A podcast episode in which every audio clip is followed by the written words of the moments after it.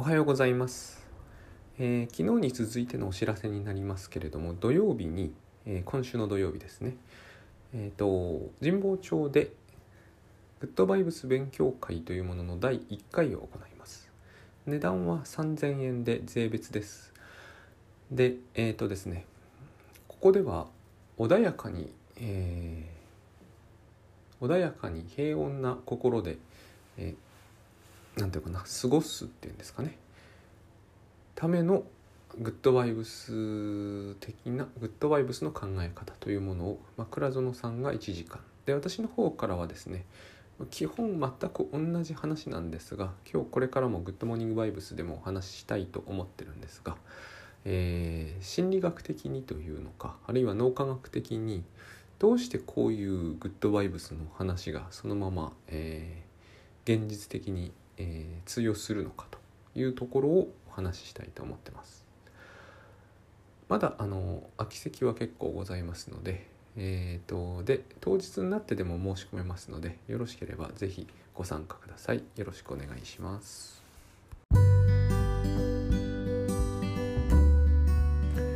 おはようございます。グッドモーニングバイブスです。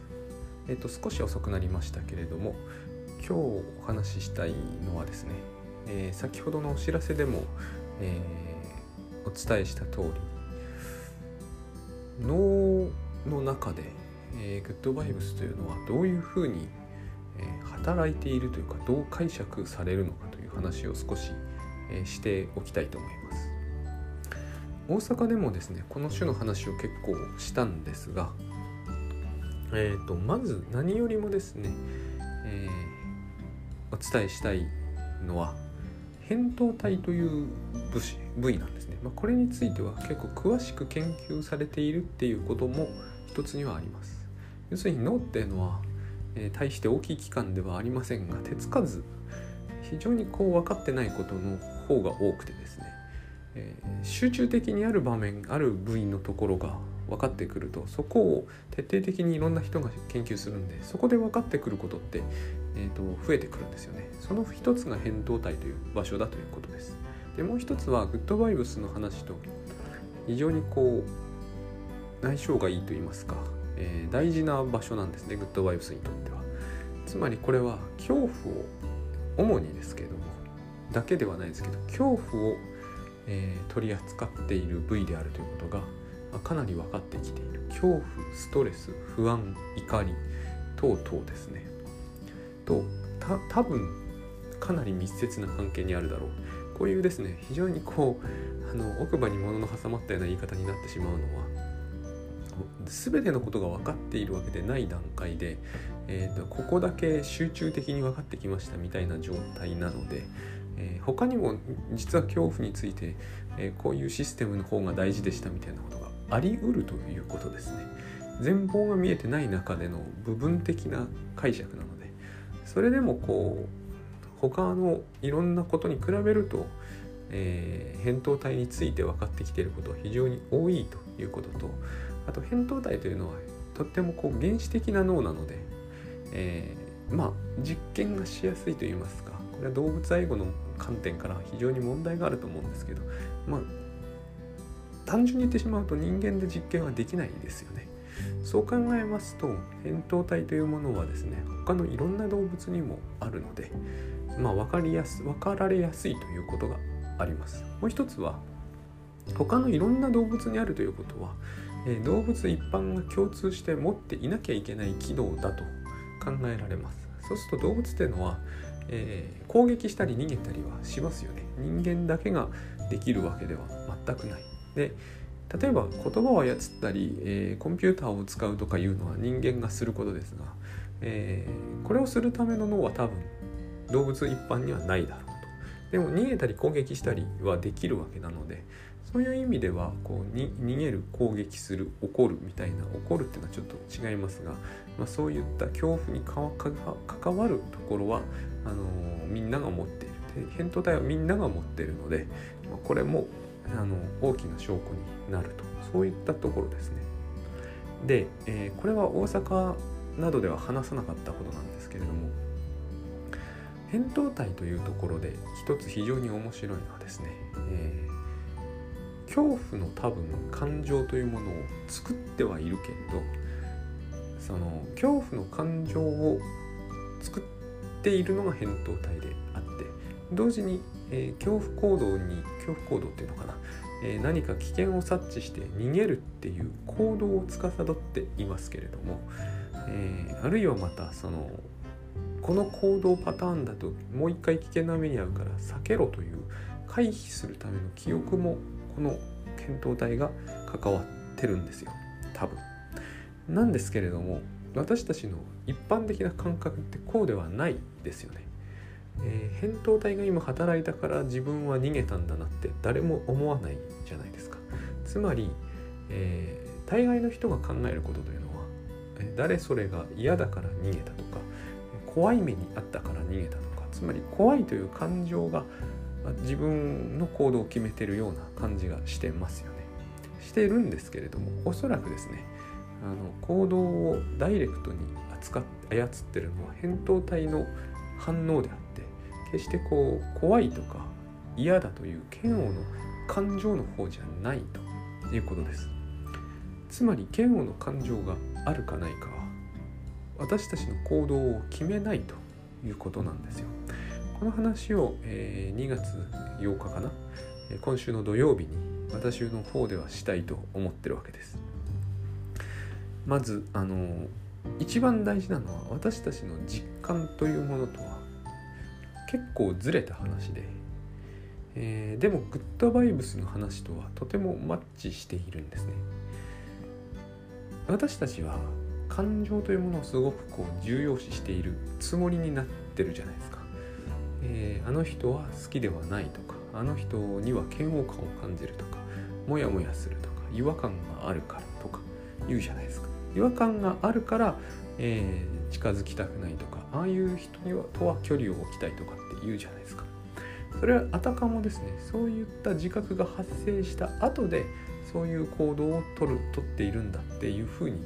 え言ってるわけですよ。言い方としてはですね。でも、えー、その順番は逆なんですね。私たちはまず回避してそれと同時にですね、えー嫌悪感という感情を多分あの扁桃体からの、えー、何らかの報告を受けて大脳新皮質というところですね。いわゆるこう前頭葉とかもそうなんですけど、まあ、言語司ってるところもそうです。そこで、えーと、作り上げるその種の感情をですね練り上げるって感じの方が、えーと僕のあの習った感覚には近いんですけどそういう練り上げたものなんですね。多分感情というその感情が起きてる時にはもう回避はしてるんですよ。多分。というか順番的にはそのはずなんです。もちろんその感情が増幅したせいで再び回避行動を取りたくなるってことはあると思うんですけれども、えー、それはまあ言ってみれば2度目であって、えー、ダイレクトには1回目、えーと、と初出の行動としてはですね多分そのような感情が起きたからではないんですね。これはすごく大事なポイントだと私はよく思ってます。例えば目の前の人に対して、えーと、どうしてもこうグッドバイブス的に言うとですね怒りが抑えられないと。つい攻撃をしたくなると。いう話が結構グッドバイブスの、えー、処方の時にはですね、えーと最初の段階ではよく寄せられる、うん、お悩みであってそこでまずどのように考えるか、まあ、攻撃を封印するんだけれども攻撃を封印してどうするのかと。というか攻撃を封印できるのかというようなことになるんですが。実はですねこれは感情的になってしまうという話であるならば攻撃を封印することはできるはずなんですね。なぜかというと感情が私たちの攻撃行動を作ってるわけではないからなんです。実感とはかけ離れてるんですよ。腹が立った怒ったから攻撃するわけじゃないですか。でもですね、えー、扁桃体が活性化するから攻撃するんだとすればですね猫とかマウスとか全部そうなんですね。扁桃体が活性化したから攻撃したり逃げたりするわけです。扁桃体が活性化したから攻撃したり回避したりするということであればですねそこに怒りの感情だの、えー、恐怖の感情だのはいらないんですね。なくてもそのような行動は取れるはず。でそういうふうに考えてみると、少なくとも猫とか特にネズミとか腹が立ったって言わないですよね。言語ないんで。そのような、えー、腹が立ったから、えー、怒ったっていうのは人間だけに通用するわけですよ。でも似たような行動は人間以外の動物も取ると。言語が作り出すものっていうのは全部イリュージョンと言っても差し支えない。イリュージョンっていうのは存在しないって意味ではないです。脳内には存在してますが、えー、言葉もありますけどでも言葉っていうのは抽象ですよね、えー、怒りとかって抽象じゃないですか。怒りがこの世の中のどこかに、えー、厳然としてあるとか富士山みたいにあるとかそういうことではないですよね。怒りというのは夢の中にで起こっている時が一番分かりやすいと思うんですけど別段実体があるものではないですし脳内だけでも作り出せるものです。それで考えてみるとあの怒ったから何々をするっていう矢印は実際にはないんですよね。必ず何かしらのこう単純に言うと扁桃体が反応をしたからとりあえずその次の行動が取られる。同時に感情は別ルートで形成されるんですね。でもこの感情ゆえに何かを行動をとるわけじゃない。だから攻撃行動というものを、えー、感情ゆえにだと思うのであれば手放すことはできるはずなんです。それはその感情を、えーと、形成されてしまうのはしょうがないです。扁桃体からの信号で。でもそこだけで止めてしまえばですね実に怒りの感情っていうのはごくわずかな分で済みます。そこから先は全部妄想なので妄想というのはつまり大脳新皮質が一生懸命作り上げている練り込んでいるこう物語であったり感情に即した文章であったりなのでそういったものは作り続けなければですね即消えます。現にそれをやるエネルギーというのはかなりのものなので本質的にですね怒りのエネルギーが持続しなければこういうものは消えてしまうんですね。扁桃体というのは決して巨大な部位ではないのであの素早く活性化するかもしれませんけれどもですね扁桃体のあの活性状態をずっと持続するような事態を事態がなそこになければですねずっと攻撃されてるとか、えーと、ずっと実に恐ろしい目に遭ってるということでなければですね、えー、それに一ずっと付き合ってる必要はないつまりその扁桃体活性モードでずっといる必要は全然ないわけです。まあ、とはいえ会社などでですねずっと上司が怒るとかそういうことがないわけじゃないと思うんです。ただあのよく言いますよね。家に帰ってきても怒られてるシーンを回想してる。あれは全く奇妙なんですよ。扁桃体は、えーと、目の前で何かが起こっていないのであればですね活性化する取っかかりを失ってるのであれはもし家の中でもその課長に怒られたシーンが反数されるというのであればですねそれは好き好んで大脳神必須でそういうシーンと感情と文章を構成し上げてそれによって扁桃体をわざわざ活性化させてそれによってまた新皮質の方に連絡がいくっていうこのループを作り出しているだけなんですね。だからそういうことを止めるということは実は難しくはないはずなんです。これは要するに自分であのラットの踏み車みたいなもんで、ね、あるいはジムのバイクみたいなもんで自分でぐるぐるやっていない限りはそのエネルギーはどっからも供給されていませんから止まるはずなんですよ自然と。そういう意味でもこう扁桃体というものをわざわざ自分で活性化させないと。それだけでもですねかなりグッドバイオスの方向に近づくはずなんです。結局扁桃体が反応しちゃうのはこれはもうしょうがないです。グッドバイオスであろうとなかろうとですね多分反応してしまいます。え大きな音に反応するとかどこからあの落ちそうになると反応するとか反応するそういうものなので至って原始的で自覚も何もないんですよ。ただもしこれが、えー、外からの反応のみで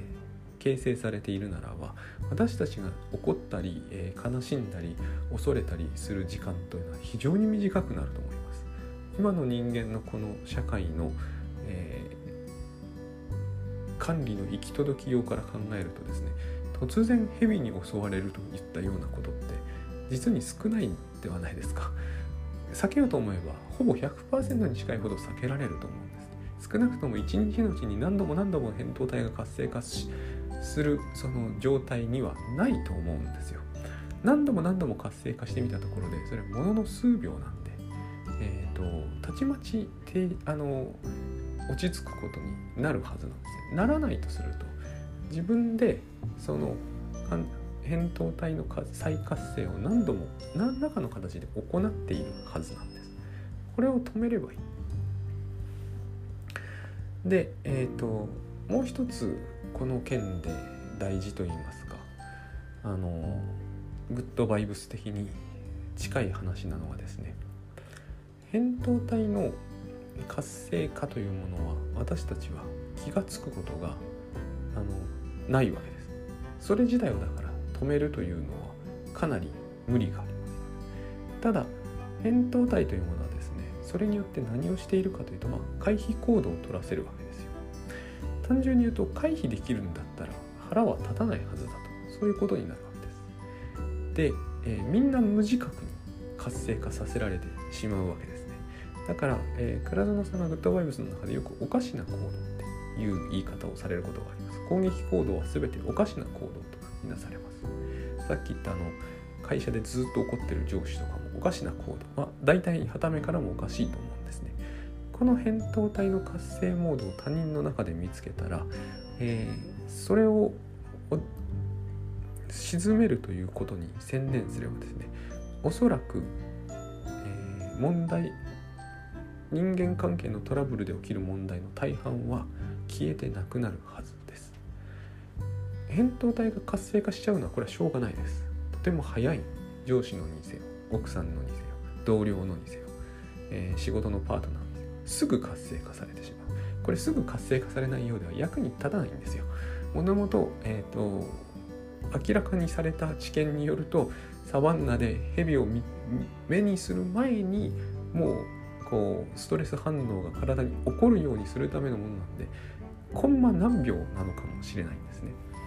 だけれども例えばですけれどもねあのよく電車に遅れることに恐ろしくこう懸念する人っているんですね。こうそれを恐れる人がいるわけです。でそれはあの扁桃体に多分ですね、え、電車に遅れるということが直結してる。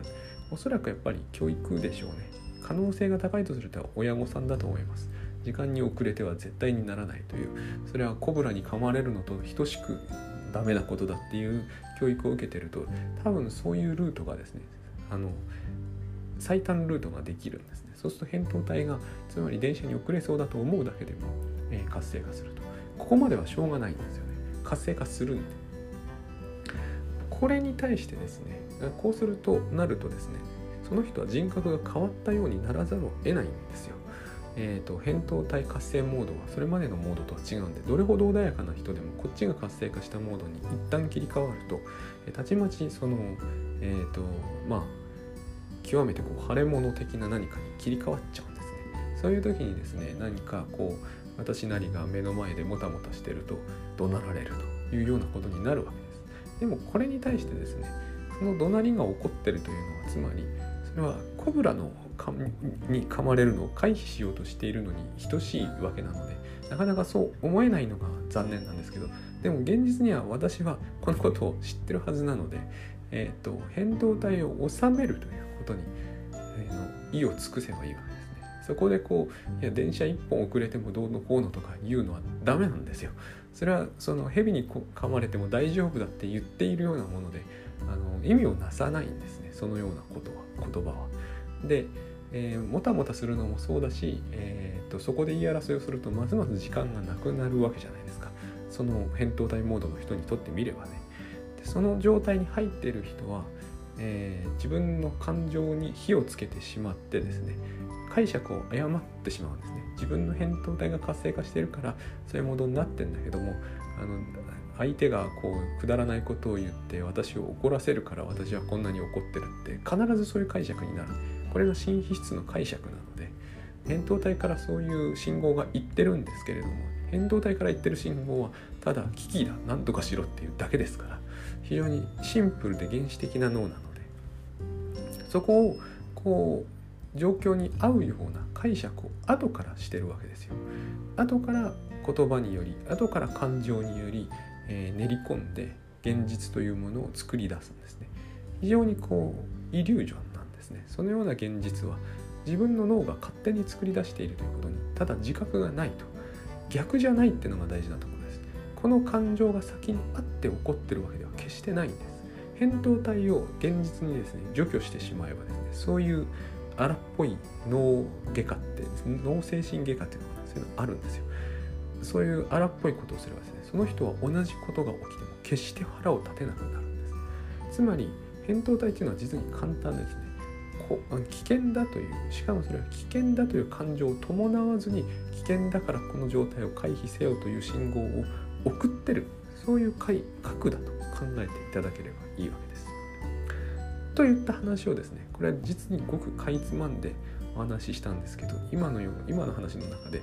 どうして感情を形成しているのかとか、えー、回避するという行動のパターンはどうなっているのかという話は一切してないんですけれどもただ私が今したのは扁桃体というものが活性化すると